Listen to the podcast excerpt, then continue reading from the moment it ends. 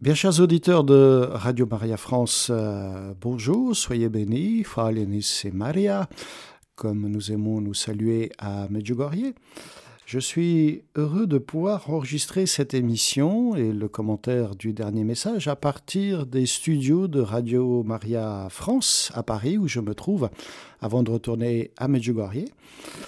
J'ai donc euh, eu l'occasion de visiter à nouveau ce beau pays qu'est la France et je suis heureux de pouvoir aussi vous commenter ce dernier message que la Vierge Marie a donné par la voyante Maria à toute la paroisse de Medjugorje, qu'elle a donc spécialement choisie pour la guider, la former et la conduire vers la sainteté, et nous-mêmes par la même occasion.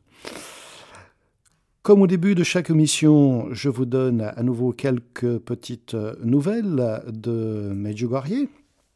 Nous sommes euh, maintenant donc euh, fin septembre et ça fait quelque temps que les jeunes ont repris l'école et à Medjugorje, on n'a pas vu la différence par rapport à au, mois d'août, il y a toujours autant de pèlerins qu'au mois d'août, et peut-être même plus que les années précédentes, en particulier les années qui ont précédé le Covid. Ce qui veut dire que, eh bien, très certainement que tous ceux qui n'avaient pas pu venir en période de Covid sont heureux de, le faire maintenant. Et nous sommes donc euh, très très sollicités, les prêtres, et en même temps, nous nous en réjouissons euh, très fort. Donc d'une part, toujours beaucoup, beaucoup de monde. Récemment, j'ai pu rencontrer aussi le père Yozo, qui vieillit, qui a ses petits ennuis de, santé, ce qui fait que cette année, donc au mois de septembre, contrairement aux années précédentes, il n'a pas fait de retraite pour euh, les pèlerins francophones. Il est obligé de, limiter donc euh, ses interventions, surtout qu'il vient d'être sollicité euh, par euh, l'actuel archevêque de Lviv, donc en Ukraine, qui était aussi l'ancien président de la conférence épiscopale des évêques ukrainiens. Ce monseigneur a été autrefois l'un des secrétaires du pape Saint Jean-Paul II et pendant neuf ans. Et c'est lui qui a invité le Père Yozo à se rendre à Lviv du 21 au 24 novembre prochain pour prêcher une retraite pour les 55 évêques catholiques de rite oriental ou de rite romain d'Ukraine. C'est donc une très bonne nouvelle que l'archevêque ait pensé au Perioso pour cette retraite pour un pays très meurtri par la guerre et qui a besoin donc d'un renouveau spirituel et qu'on ait pensé au Perioso est une, euh, un sacré clin d'œil en faveur donc de Medjugorje. Medjugorje qui, je vous le rappelle parce que j'avais dû vous le dire la fois précédente, a maintenant donc un nouveau curé. Ce n'est plus le père Marinko que les pèlerins ont rencontré donc très très souvent, qui nous faisait des catéchèses. Il s'agit d'un jeune prêtre, le père Zvonimir Pavicic, qui a inauguré son ministère comme curé de Medjugorje un petit peu, on va dire, dans la douleur, suite à un accident de voiture euh, qu'il a eu avec clavicule fracturée, et le rétablissement prend un petit peu plus de temps que ce qui euh, était prévu.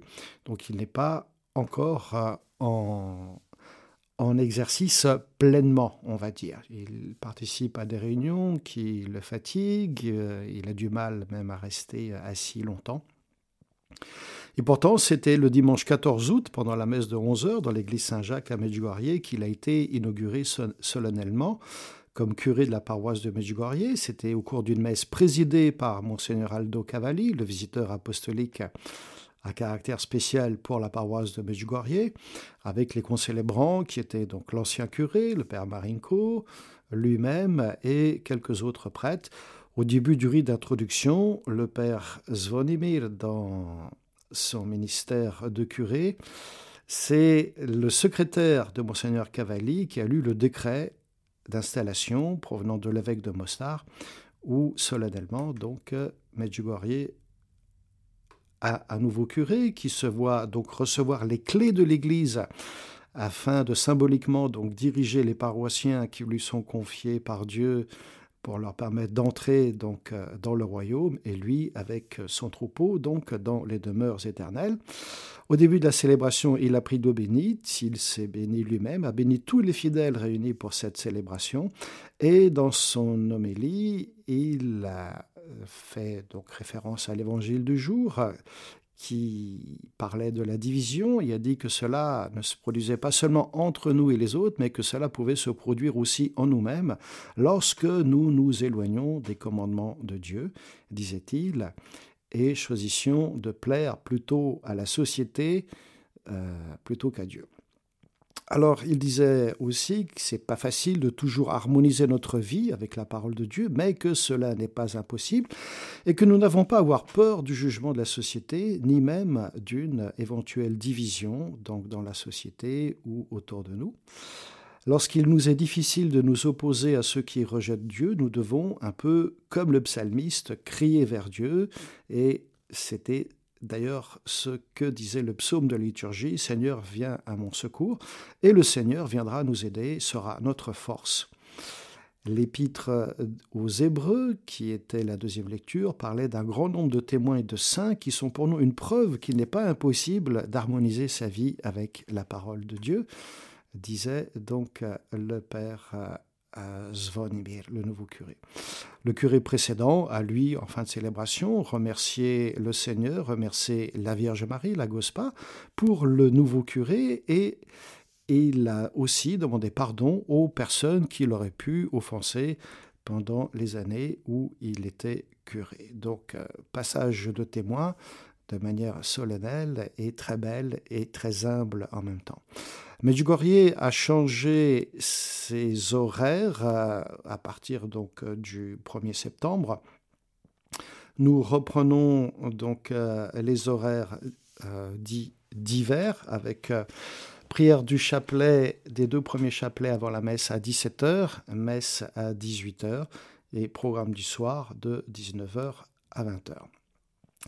Les statistiques que je peux vous donner concernant donc euh, le mois d'août, puisque je n'ai pas encore celles du mois de septembre, euh, sont celles-ci. Le nombre de communions qui ont été distribuées au cours du mois d'août s'élève à 325 000. Le nombre de prêtres concélébrants monte à 7 430, ce qui fait une moyenne à peu près de 240 prêtres chaque jour qui ont concélébré. Ceci est une moyenne et ceci doit tenir compte aussi du fait que pendant le Festival des jeunes, bien entendu, beaucoup de prêtres sont venus pour accompagner les jeunes et c'est ce qui fait que nous avons donc en moyenne pour le mois d'août un nombre aussi élevé. Mais je vous le disais donc au tout début, le Medjugorje continue d'accueillir beaucoup beaucoup de, de pèlerins. Et ce mois de septembre, donc, on n'a pas vraiment vu la différence au niveau des, euh, pèlerins euh, par rapport au mois d'août, si ce n'est, bien entendu, encore une fois, le fait qu'au mois d'août, il y a eu le Festival des Jeunes. Et puis, en ce 25 septembre 2022, la Sainte Vierge a donné donc le message suivant que je vous lis avant de le commenter. Chers enfants, Priez pour que l'Esprit Saint vous illumine, que vous soyez de joyeux chercheurs de Dieu et des témoins de l'amour sans limite. Je suis avec vous, petits enfants, et je vous invite tous à nouveau. Prenez courage et témoignez des bonnes œuvres que Dieu fait en vous et à travers vous. Soyez joyeux en Dieu. Faites du bien à votre prochain pour être bien sur la terre et priez pour la paix qui est menacée, car Satan veut la guerre et l'inquiétude. Merci d'avoir répondu à mon appel. Comme d'habitude, mes chers amis pèlerins, la Vierge Marie nous invite à la prière et aussitôt elle mentionne l'Esprit Saint. Ce qui veut dire que c'est dans la prière que l'Esprit Saint vient nous illuminer. Et c'est d'ailleurs le désir même de Dieu, que l'Esprit Saint nous illumine. Je me permets euh, de vous rappeler ici un petit passage tiré de l'épître de Saint Paul aux Éphésiens, où Saint Paul donc nous invite à ouvrir pleinement notre cœur, il dit même les yeux de votre cœur, pour que nous soyons illuminés par l'Esprit Saint. Voici donc ce passage qui d'ailleurs est très très connu. Au chapitre 1er de l'Épître aux Éphésiens, à partir du verset 16, nous trouvons donc ces phrases suivantes. Je ne cesse de rendre grâce quand je fais mémoire de vous dans mes prières. Donc, dit Saint Paul, que le Dieu de notre Seigneur Jésus-Christ, le Père dans sa gloire, vous donne un esprit de sagesse qui vous le révèle et vous le fasse vraiment connaître. Qu'il ouvre à sa lumière les yeux de votre cœur. Voilà, donc qu'il illumine les yeux de votre cœur, pour que vous sachiez quelle espérance vous ouvre son appel, la gloire sans prix de l'héritage que vous partagez avec les fidèles, et quelle puissance incomparable il déploie pour nous les croyants. C'est l'énergie, la force, la vigueur qu'il a mise en œuvre dans le Christ quand il l'a ressuscité d'entre les morts et qu'il l'a fait asseoir à sa droite dans les cieux. Voilà, alors effectivement, c'est le désir de Dieu et c'est pourquoi Saint Paul donc a, le Seigneur pour qu'il fasse son œuvre en nous, son œuvre de lumière, son œuvre d'illumination. Nous croyons en un Dieu qui tient ses promesses, il nous a promis l'Esprit Saint, Jésus donc euh, nous l'a promis. Et il a dit qu'il serait pour toujours avec nous, et nous croyons donc en un Dieu qui tient ses promesses. Cela fait partie de la bonne nouvelle, et la bonne nouvelle, telle que nous l'entendons ici aussi par Saint Paul, c'est que Dieu déploie pour nous une puissance incomparable, dit Saint Paul, pour nous les croyants.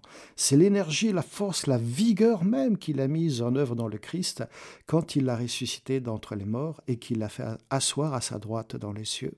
Chers amis auditeurs, euh, je vous invite vraiment à méditer ce passage donc de temps en temps pour que vraiment vous soyez euh, remplis de cette joie et confiance en Dieu qui fait des choses extraordinaires en nous, tout comme il l'a fait donc pour euh, son Fils Jésus.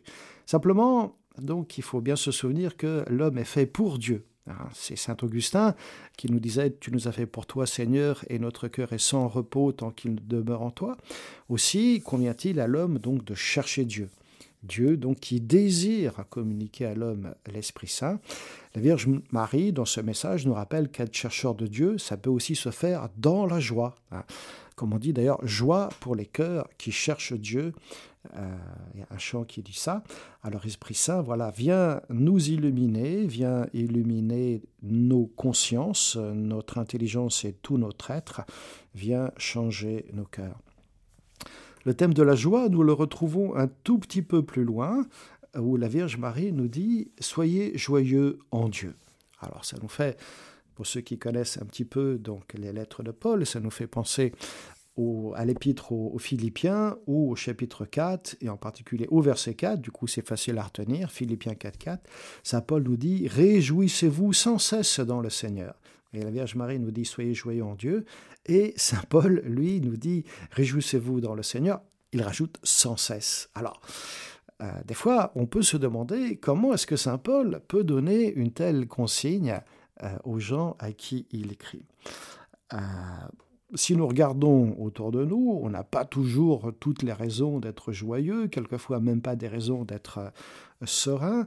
Parce que face aux préoccupations de la vie, face aux injustices que nous pouvons euh, subir, face aux injustices même de la société, face aussi, donc on va dire, aux tensions et aux guerres, les guerres entre les peuples, c'est déjà un défi que de ne pas nous décourager, de ne pas nous renfermer sur nous-mêmes. Et Saint Paul, malgré tout, nous dit Réjouissez-vous sans cesse dans le Seigneur, ce qui veut dire en tout temps.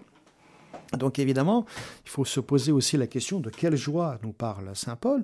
La joie du chrétien, c'est pas un simple optimisme ni euh, une sorte d'euphorie qui est liée à une sécurité, d'un bien-être matériel. Ce n'est pas non plus euh, euh, tout simplement une gaieté de cœur naturelle. Euh, c'est pas donc non plus le fait d'avoir un caractère jovial, même si tout cela peut aider, mais c'est vraiment le fruit de la rencontre personnelle avec Dieu au fond de notre cœur.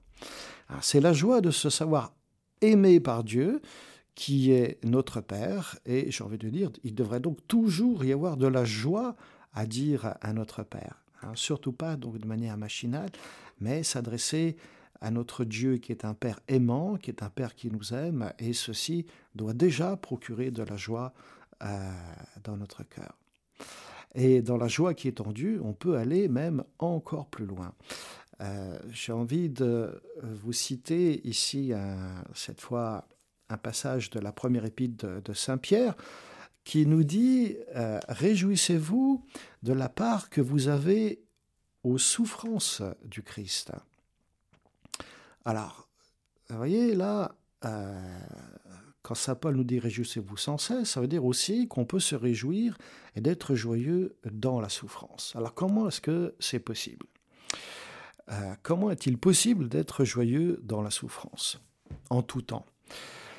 Saint Paul et Saint Pierre aussi, mais Saint Paul, je vais citer un autre passage, il sait absolument évidemment de quoi il parle, puisqu'il a vécu cette joie dans la souffrance, tout comme les autres apôtres, donc comme Saint Pierre, mais aussi les autres, mais peut-être plus encore que. Je vous donne juste donc un exemple tiré de son activité missionnaire justement dans la ville de Philippe, à qui il écrit donc ensuite euh, cette fameuse épître aux Philippiens, Philippe en Macédoine. Paul et Silas étaient conduits par l'Esprit Saint, donc en Macédoine. Ils ont laissé Troas pour se rendre à Philippe. Et là, après avoir passé quelques jours, ils ont été jetés en prison car ils avaient chassé un esprit mauvais, un esprit maléfique et ceci avait euh, créé des remous. Et le livre des Actes des Apôtres nous explique qu'est-ce qu'il est advenu d'eux lors de leur première nuit en prison. Je vous cite donc ce passage d'Actes des Apôtres chapitre 16, les versets 22 et suivants. Alors la foule se déchaîna contre Paul et Silas. Les magistrats ordonnèrent de leur arracher les vêtements pour leur donner la bastonnade. Après les avoir roués de coups, on les jeta en prison en donnant au geôlier la consigne de les surveiller de près. Pour appliquer cette consigne, il les mit tout au fond de la prison avec les pieds coincés dans des blocs de bois. Vers le milieu de la nuit, Paul et Silas priaient et chantaient les louanges de Dieu et les autres détenus les écoutaient. Voilà donc la situation nouvelle qui est la leur. Ils sont roués de coups, ils sont jetés en prison, mis tout au fond de cette prison avec les pieds coincés dans des blocs de bois. Est-ce qu'on peut naturellement se réjouir de cette situation? Naturellement, on va dire que non. Mais eux, ils ont la foi. Ils savent que c'est parce qu'ils ont agi en Dieu qu'ils ont été traités ainsi, et donc ils se réjouissent d'avoir part aux souffrances du Christ, et ils chantent les louanges, comme nous l'avons entendu. Vers le milieu de la nuit, Paul et Silas priaient et chantaient les louanges de Dieu, et le texte nous dit que les autres détenus les écoutaient. Et voici la suite. Tout à coup, il eut un violent tremblement de terre qui secoua les fondations de la prison. À l'instant même, toutes les portes s'ouvrirent et les liens de tous les détenus se détachèrent. Les détenus, donc, qui écoutaient Paul et Silas prier et chanter des louanges. Le geôlier, tiré de son sommeil, vit que les portes de la prison étaient ouvertes, croyant que les détenus s'étaient évanés, il dégaina son épée, et il était sur le point de se donner la mort. Mais Paul se mit à crier d'une voix forte ne va pas te faire de mal, nous sommes tous là. Ayant réclamé de la lumière, donc nous sommes en pleine ténèbres, le geôlier se précipita et tout tremblant se jeta aux pieds de Silas, puis il les emmena dehors et leur, et leur demanda Que dois-je faire pour être sauvé Ils lui répondirent Crois au Seigneur Jésus, et tu seras sauvé, toi et toute ta maison. Ils lui annoncèrent la parole du Seigneur ainsi qu'à tous ceux qui vivaient dans sa maison. Alors même, en pleine nuit, le geôlier les emmena pour laver leurs plaies. Aussitôt, il reçut le baptême avec tous les siens. Il les emmena en pleine nuit pour laver leurs plaies. Ah, donc, quand ils ont chanté, ils étaient encore couverts de plaies. Puis il fit monter chez lui Paul et Silas, il fit préparer la table et avec toute sa maison, il laissa déborder sa joie de croire en Dieu. Voilà, la joie, c'est le fruit de cette rencontre en Dieu. Et c'est euh, le fruit donc de l'Esprit Saint, dira Saint Paul dans un autre passage, qui, lorsque le cœur se met donc à, croire en Dieu, eh bien, aussitôt l'Esprit Saint donne un de ses plus beaux fruits, celui qu'est la joie. Et j'ai envie de dire que nous sommes tous appelés à être comme ce, ce geôlier, c'est-à-dire débordant de la joie de croire en ce Dieu qui nous aime, qui nous aime à la folie, qui nous a donné son Fils, son unique, afin qu'en croyant en lui, nous ne soyons pas perdus, mais sauvés, et ce Fils qui va, dans cette folie d'amour, livrer sa vie pour nous remettre donc en pleine communion avec Dieu. Euh, peut-être une petite chose intéressante, c'est que les tout premiers mots de Paul au geôlier, c'est pas euh, un discours qu'il fait sur Dieu. C'est tout d'abord une parole de réconfort qui le rejoint là où il est dans sa détresse. Et cette parole, c'est ne crains pas. Hein? Et ainsi, Paul et Silas reprennent exactement les premiers, mots, les premiers mots de Jésus après sa résurrection ces mots qui donnent au geôlier, donc, on va dire, la lumière de Pâques. Et c'est ainsi un homme qui va passer de la crainte à la joie, et on peut dire symboliquement donc de la mort à la vie. Il était sur le point de se donner la mort, et il accueille la vie de Jésus en croyant et se faisant baptiser avec tous les siens. Chers amis auditeurs, Certains se sont plus à compter le nombre de fois dans la Bible où on trouve ce passage Ne crains pas, n'aie pas peur. Ils sont arrivés au chiffre de 365. C'est comme si donc Dieu, chaque jour, dans sa parole, voulait nous dire N'aie pas peur. Tous les jours. Voilà. Et puis, j'ai envie de dire, il y a d'autres raisons d'être dans la joie quand on est croyant. Parce que une vie de foi, qui est pleinement vécue, c'est une vie de victoire sur le péché. Et c'est donc une vie qui est extrêmement joyeuse, même dans les situations les plus désastreuses où le combat nous semble difficile. Et rien ne peut être comparé à cette joie donc qui vient de Dieu, qui est un fruit donc de l'Esprit Saint, de l'Esprit Saint, je vous disais, hein, surtout quand on est vainqueur dans le combat spirituel. Et il faut rappeler qu'évidemment, ça nous arrive. Évidemment qu'il y a des chutes, mais il ne faut pas oublier qu'il y a beaucoup de fois où nous sommes vainqueurs et ceci procure une grande joie. Et en tant que chrétiens, nous pouvons aussi prendre part aux souffrances du Christ. Le résultat, ce sera donc une vie victorieuse hein, et qui va nous remplir de joie. Ensuite, la Vierge Marie donc, nous parle aussi de la paix. La paix qui est un autre fruit de l'Esprit Saint, toujours selon Saint Paul. Elle nous dit prier pour la paix. Ce qui veut dire qu'il faut être actif dans notre vie de foi et demander au Seigneur ce bien excellent donc qu'est la paix. Il y a dans le monde tant et tant de situations de violence, de haine, de guerre, il y a tant de victimes innocentes, il y a tant de gens qui sont privés de la paix et c'est la raison principale pour laquelle nous devons prier pour la paix. Hein, nous avons prié pour que l'amour du Christ habite d'abord, j'ai envie de dire, en nos cœurs, dans nos cœurs à nous, par la puissance de son Saint-Esprit qui vient purifier notre cœur, qui vient nous pardonner nos péchés, et ceci nous procure donc à la fois la paix et la joie.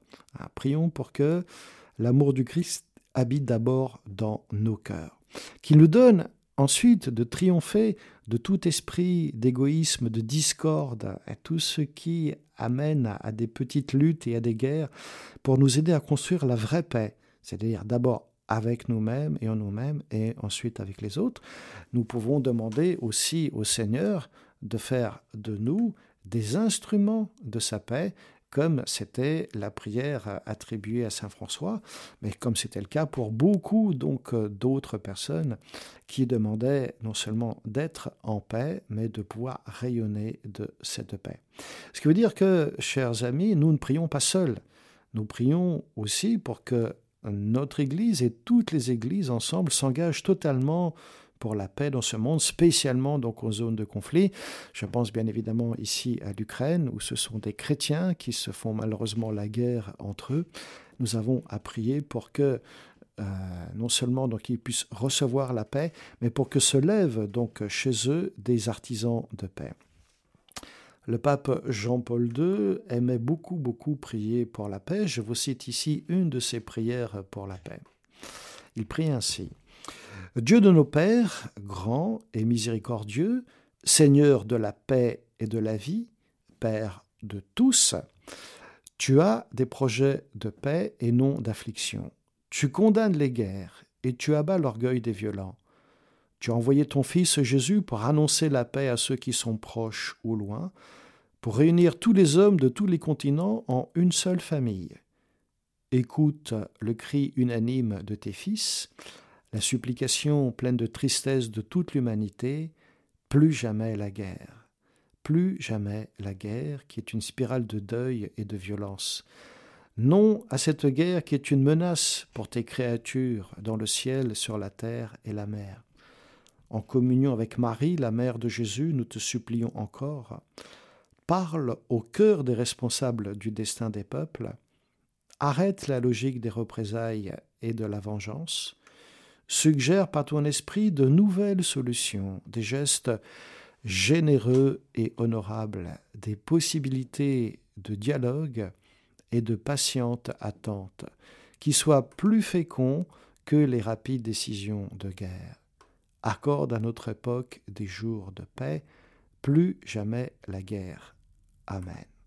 Voilà, on peut tous s'inspirer de cette prière pour demander donc au Seigneur qu'il inspire donc les décisions de ceux qui sont les chefs des États et de gouvernement pour que eh bien ce soit euh, la paix qui vienne de Dieu et pas simplement donc une cessation d'activité belliqueuse parce que c'est les intérêts euh, mutuels qu'ils peuvent avoir, mais vraiment donc une paix profonde et stable et évidemment si possible basée sur la justice et le pardon.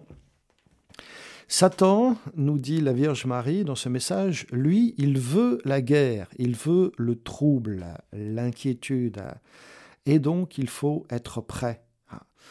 Nous pouvons euh, donc nous opposer à Satan par la prière, par euh, la paix du cœur et aussi par l'humilité. Je vous rappelle que Saint Paul nous donne des consignes très précises hein, quand il faut mener le combat spirituel, c'est-à-dire à nous opposer à Satan. Il nous disait dans l'épître aux Éphésiens, les versets, fameux versets 10 et suivants, Au reste, mes frères, fortifiez-vous dans le Seigneur et dans la puissance de sa force. Revêtez-vous de l'armure complète de Dieu, afin que vous puissiez tenir ferme contre les artifices du diable. Car notre lutte n'est pas contre le sang et la chair, mais contre les principautés, contre les autorités, contre les dominateurs de ces ténèbres, contre la puissance spirituelle de méchanceté qui est dans les lieux célestes. Ces versets nous disent que, de fait, cet ennemi a un plan précis d'attaque pour renverser nos vies. Ce plan est d'ailleurs très, très certainement taillé sur mesure pour chacun de nous individuellement, parce que nous avons tous des tendances et des faiblesses différentes et que l'ennemi donc les connaît.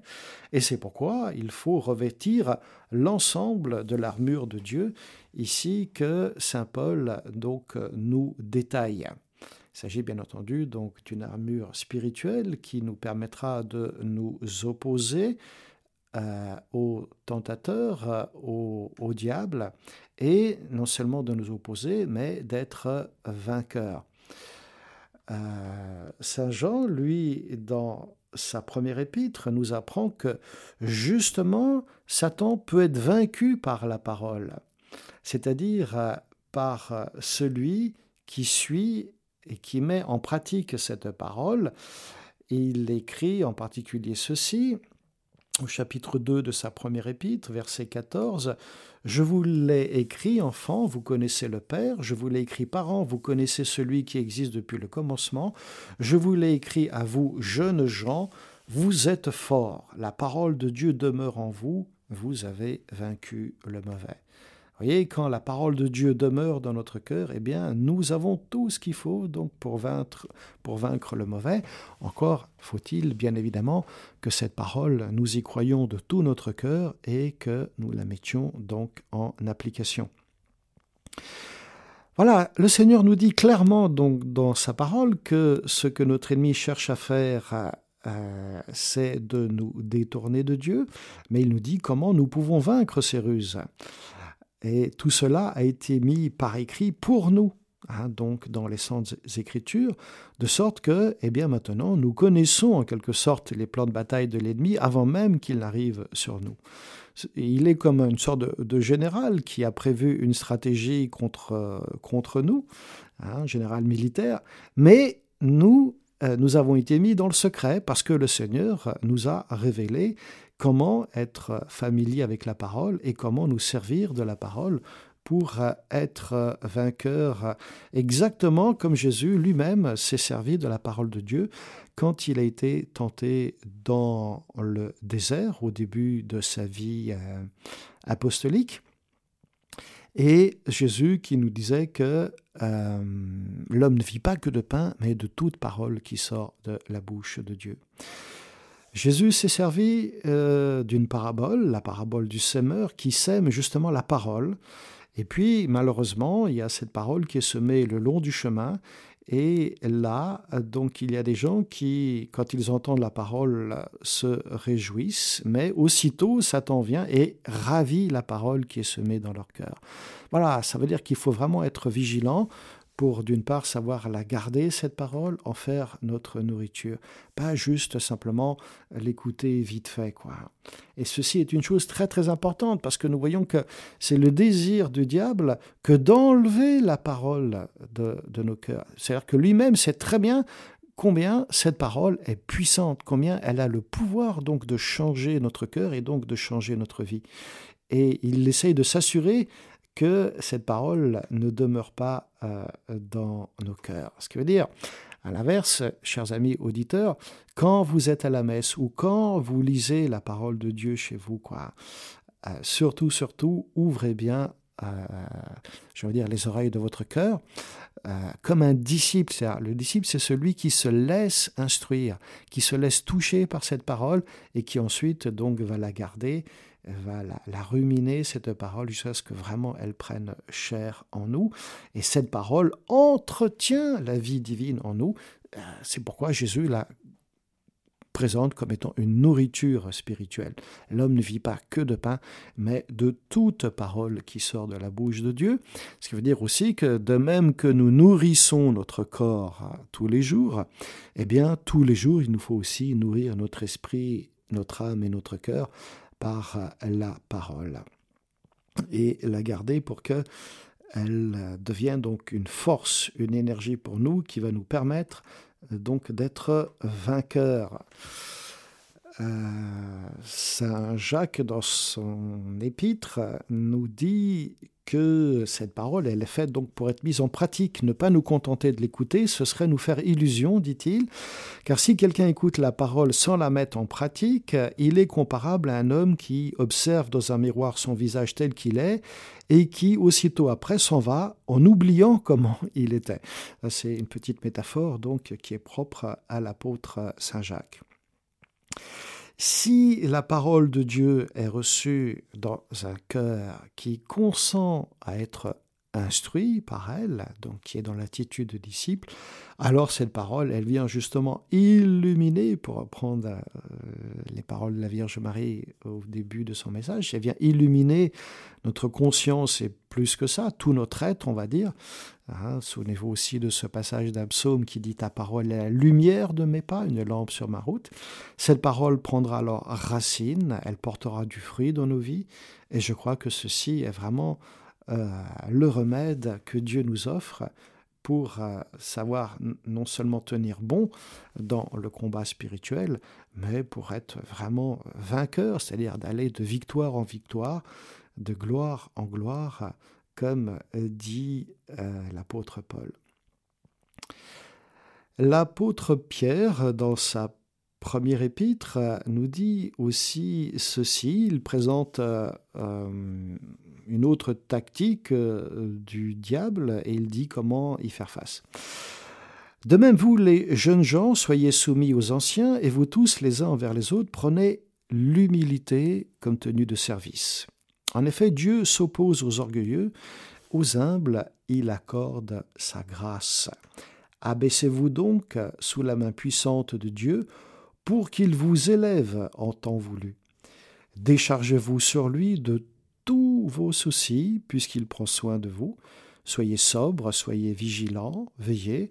Votre adversaire, le diable, comme un lion rugissant, rôde, cherchant qui dévorer. Résistez-lui avec la force de la foi, car vous savez que tous vos frères de par le monde sont en but aux mêmes souffrances. Après que vous aurez souffert un peu de temps, le Dieu de toute grâce, celui qui dans le Christ Jésus vous a appelé à sa gloire éternelle, vous rétablira lui-même, vous affermira, vous fortifiera, vous rendra inébranlable. À lui la souveraineté pour les siècles, conclut Saint Pierre.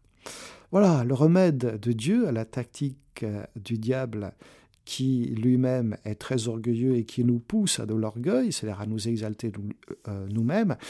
Le remède que Dieu nous, nous propose à travers donc ici Saint Pierre, c'est de s'humilier soi-même et de résister par la foi en Dieu. Humiliez-vous donc sous la main puissante de Dieu et résistez-lui avec la force de la foi. Si nous résistons au diable ainsi, avec foi, et en rejetant tout ceci sur le Seigneur, alors le Seigneur pourra même se servir des différentes épreuves que nous traversons pour produire en nous de la croissance spirituelle, c'est-à-dire de la maturité spirituelle chez nous. Hein, c'est ce que dit Saint Pierre en poursuivant, lorsqu'il dit, lorsque vous avez souffert un peu de temps, il vous rétablira lui-même, hein, lui le Christ Jésus, c'est-à-dire il vous rendra accompli, vous affermira, vous fortifiera et il vous établira sur un fondement inébranlable. Être accompli, c'est être arrivé à la pleine croissance, à la pleine maturité des choses de Dieu. Chers auditeurs, la victoire donc est assurée et les épreuves elles-mêmes vont servir pour la gloire de Dieu Hein, qui va être glorifié à travers notre vie de foi, à travers notre vie de confiance en Dieu. Eh bien, chers auditeurs, que la lumière du Saint-Esprit illumine tout notre être, qu'elle éclaire tous les domaines de notre vie, que le Saint-Esprit nous apporte aussi le discernement pour savoir, d'une part, détecter les ruses, les manigances de l'ennemi, qu'il nous accorde sa puissance pour mettre en échec tout ce qui pourrait y avoir de contraire au plan de Dieu dans notre vie, et que la lumière du Saint-Esprit nous maintienne en éveil, spirituellement debout, pour voir l'avènement de notre Sauveur, pour voir aussi le triomphe du cœur immaculé de Marie, comme elle nous l'a promis. Hein, et mettons bien toute notre confiance en Jésus, qui lui est vainqueur de toutes euh, ténèbres, lui qui a dit Je suis la lumière du monde et qui nous a dit aussi Celui qui me suit ne marchera pas dans les ténèbres, il aura la lumière de la vie. Chers amis auditeurs, que le Dieu de victoire habite en vous, et nous pouvons terminer justement par ce chant Le Dieu de victoire habite en moi. Fallen Isus Maria, loué soit Jésus et Marie, et nous nous retrouvons donc euh, dans un mois pour le commentaire du prochain message. À très bientôt, soyez bénis tous dans le Seigneur. Amen.